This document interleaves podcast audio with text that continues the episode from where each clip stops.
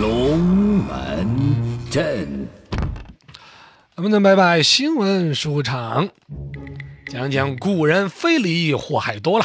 这个最近呢，新闻讲的是河南郑州那边就有一辆标注为女性专车的一个公交车出现在街头，大家就很好奇了，哟，只有女的才坐呀，这不是歧视我们男的吗？我们要找妇联告状？没有，主要是夏天讲嘛，呃，大家公车上挤啊挤的啊，连挨连，入挨入，那个东西有一些咸猪手啊，骚扰事件确实不妥。那么在古代，古代说起来，女子讲个三从四德，女人的地位极其低下，那不是放开的骚扰，不是。在古代对付性骚扰，其实也有一套刚柔相济的方法的。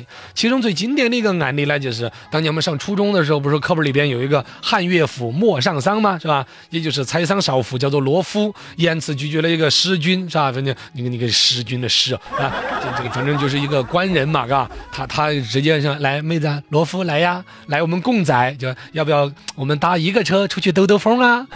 之类的。然后罗敷呢就不羡慕你的富贵，也不不畏惧你什么权势高，直接第一就说明了，毛公我两百，姐是有夫之人。第二，我跟你说，姐的丈夫那叫个厉害，他他他他他。然后罗夫就用排比句，噗噗噗，整了一大片排比句啊，加上一些夸张的手法，把自己那个老公啊夸得呀，那个天上有地上无的，直接就把那个使君比下去，就你使君，你跟我老公比起来就是使君，嗯，哎，反正最终把这个使君说的灰溜溜的而去了，是吧？最关键是这个破事儿还被编成了歌，整的流流行歌曲，满大街的到处唱，是吧？你可见古代性骚扰的报应也是很重的，是吧？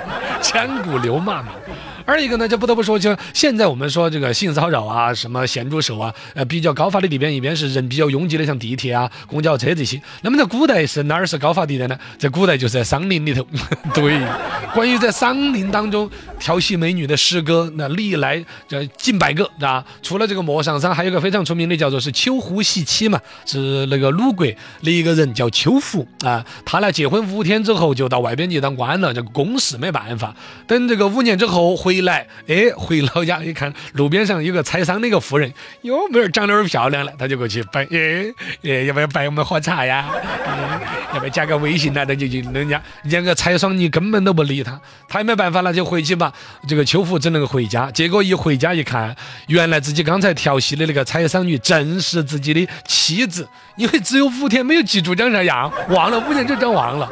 哎呀，他老婆一看，你个死鬼，刚才你调戏我，哎呀，你出去这五年都这么过的，哎呀，没法活人了，哎呀，想到自己的老公居然是一个轻薄男子，一气一狠，居然投河自尽了，哎。很是伤感，当然了，也有对处理这个所谓性骚扰事件很圆满的结果的。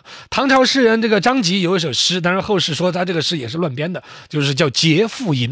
君知妾有夫，赠妾双明珠。你知道我有老婆，你还送我双明珠，你讨厌。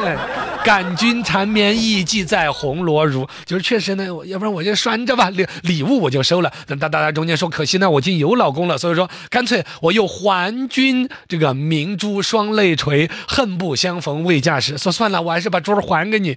哎，可惜我我们我还没嫁的时候，咱要碰到，哎呀，那就好了，说之类的。也就是说，这个姐，这个大姐既没有对这个骚扰者当场拒绝、破口大骂啊，而且呢还玩玩点含情脉脉的这个所谓的温柔太极手，让互相呢都有一个面子，体体面面的下来，是吧？